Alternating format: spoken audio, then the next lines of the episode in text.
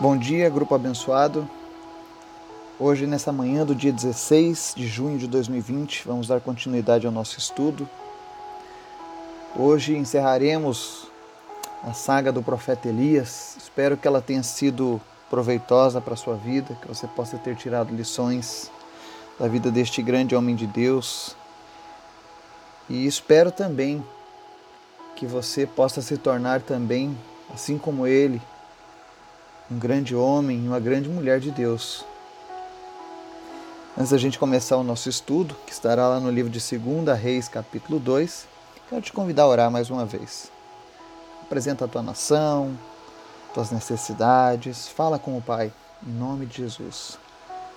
Obrigado, Deus, por mais uma manhã, por mais um dia em que o Senhor nos dá o fôlego de vida, por mais um dia em que o Senhor renova as nossas esperanças, Obrigado, Senhor, por mais um dia em que nós temos a oportunidade de aprender a andar contigo, de conversar contigo, Pai. Tu és maravilhoso, Senhor. E nós te amamos, Pai. Quero te apresentar em especial, Senhor, cada ouvinte dessa mensagem, cada pessoa que tem recebido essa mensagem pelas manhãs, que o Senhor esteja visitando essa pessoa, as suas famílias, o seu trabalho e esteja de uma maneira sobrenatural, Senhor, suprindo todas as suas necessidades, Pai. Que em nome de Jesus, Senhor, tu esteja, meu Deus, cada vez mais próximo dessa pessoa, Senhor, que ela possa sentir a tua presença, Deus, durante o seu cotidiano. Peço também, Senhor, que a tua palavra venha produzir frutos em nosso interior, dignos de Ti, Senhor. Que a Tua palavra fale conosco, nos inspire, que nós venhamos a praticá-la, Senhor. Fala conosco nessa manhã, Senhor, em nome de Jesus. Amém. O texto de hoje começa em 2 Reis e diz assim: Sucedeu que, quando o Senhor estava para elevar a Elias no redemoinho ao céu, Elias partiu de Gilgal com Eliseu. E disse Elias a Eliseu: Fica-te aqui, porque o Senhor me enviou a Betel. Porém Eliseu disse: Vive o Senhor e vive a tua alma, que não te deixarei. E assim foram a Betel. Então os filhos dos profetas que estavam em Betel saíram ao encontro de Eliseu e lhe disseram: Sabes que o Senhor hoje tomará o teu Senhor por sobre a tua cabeça? E ele disse: Também eu bem o sei, calai-vos. E Elias lhe disse: Eliseu, fica-te aqui, porque o Senhor me enviou a Jericó. Porém ele disse: Vive o Senhor e vive a tua alma, que não te deixarei. E assim foram a Jericó. Então os filhos dos profetas que estavam em Jericó se chegaram a Eliseu e lhe disseram: Sabes que o Senhor hoje tomará o teu senhor por sobre a tua cabeça? E ele disse: Também eu bem o sei, calai-vos. E Elias disse: Fica-te aqui, porque o Senhor me enviou ao Jordão. Mas ele disse: Vive o Senhor e vive a tua alma, que não te deixarei. E assim ambos foram juntos. E foram cinquenta homens dos filhos dos profetas e pararam defronte deles, de longe, e assim ambos pararam junto ao Jordão. Então Elias tomou a sua capa e a dobrou, e feriu as águas, as quais se dividiram para os dois lados, e passaram ambos em seco. Sucedeu que, havendo eles passado, Elias disse a Eliseu: Pede-me o que queres que te faça, antes que seja tomado de ti. E disse Eliseu: Peço-te que haja porção dobrada do teu espírito sobre mim. E disse: Coisa difícil pediste. Se me vires quando for tomado de ti, assim se te fará, senão não se fará.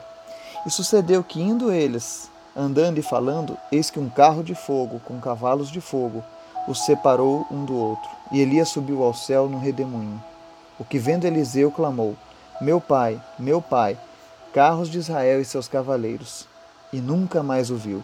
E pegando as suas vestes, rasgou em duas partes. Também levantou a capa de Elias, que dele caíra, e voltando-se, parou à margem do Jordão, e tomou a capa de Elias, que dele caíra, e feriu as águas, e disse: Onde está o Senhor Deus de Elias? Quando feriu as águas, elas se dividiram de um ao outro lado, e Eliseu passou.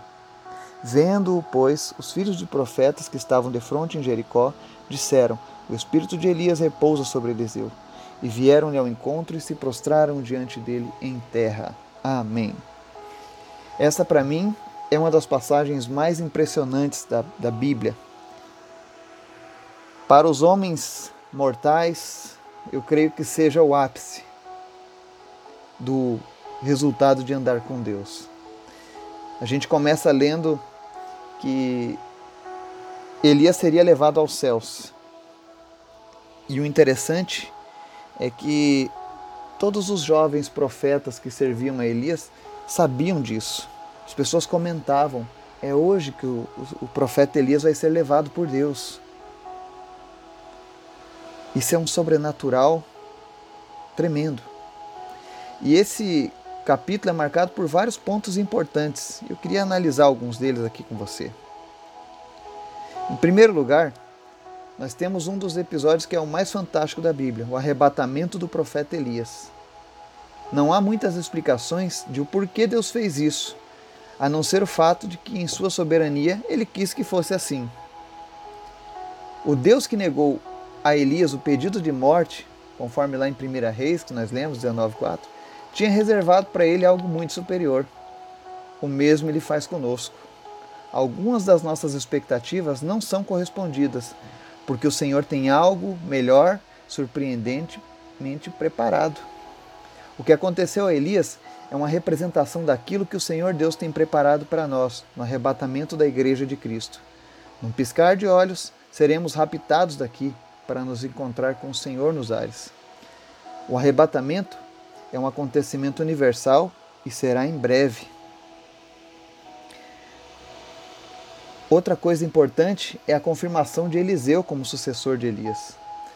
Antes de ser arrebatado, Elias pergunta a Eliseu o que, que ele pode fazer e o que for pedido será atendido. E ele pede então porção dobrada do espírito de Elias, que fica surpreso com a ousadia do pedido. Reconhecendo que o pedido era inusitado, Elias estabelece o condicional de que isso só seria possível se Eliseu visse no momento em que fosse levado pelo Senhor. Vale ressaltar um ponto interessante. Elias, Eliseu não pediu uma porção dobrada do espírito que estava sobre Elias apenas para ele ter um ministério maior do que o de Elias. Não.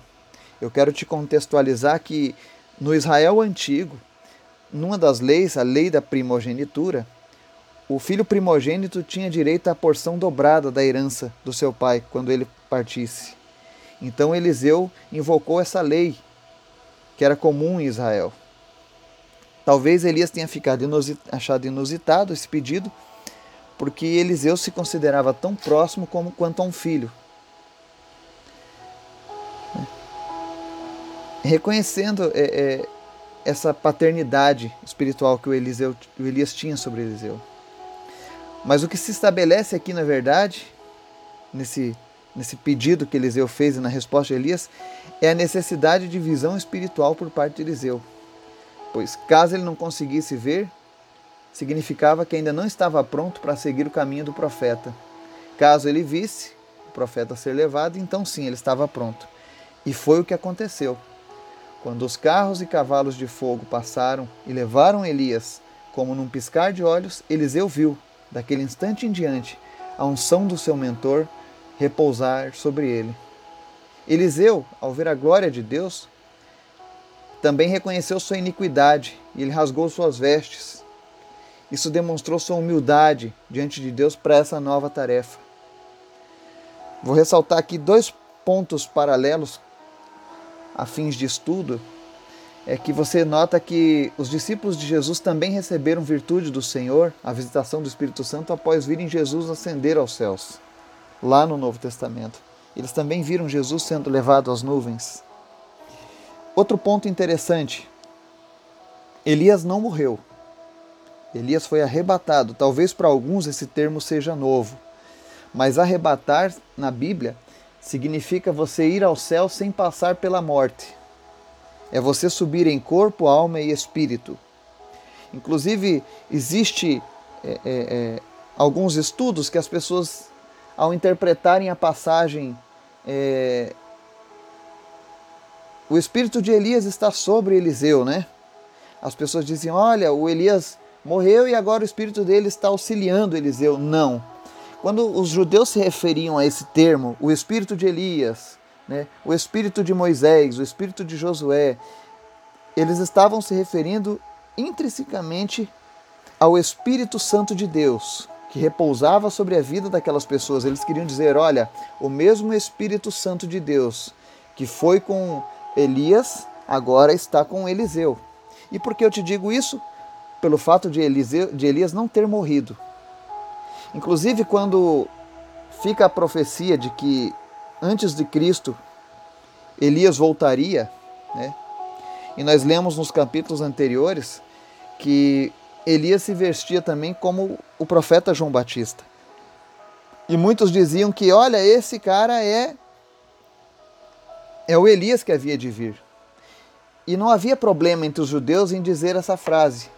Eles não entendiam isso como o Elias voltando à vida na terra na forma de João. Pelo contrário, eles entendiam que a mesma virtude, o mesmo tipo de chamado que estava sobre a vida do profeta Elias lá no passado, também estava sendo com João Batista. E olha que interessante. Por que, que eu disse que eu considero o ápice de uma caminhada com Deus o arrebatamento? Significa que você está tão amigo, tão íntimo de Deus, que Deus olha para você e diz: Olha, você não vai passar pela dor da morte. Eu quero que você venha direto para cá. Teve outro homem da Bíblia que teve esse privilégio chama-se Enoque. Lá no Gênesis. Ele era tão amigo de Deus que Deus levou ele também sem a morte. Então o arrebatamento, ele pode ser um dos alvos na nossa caminhada cristã.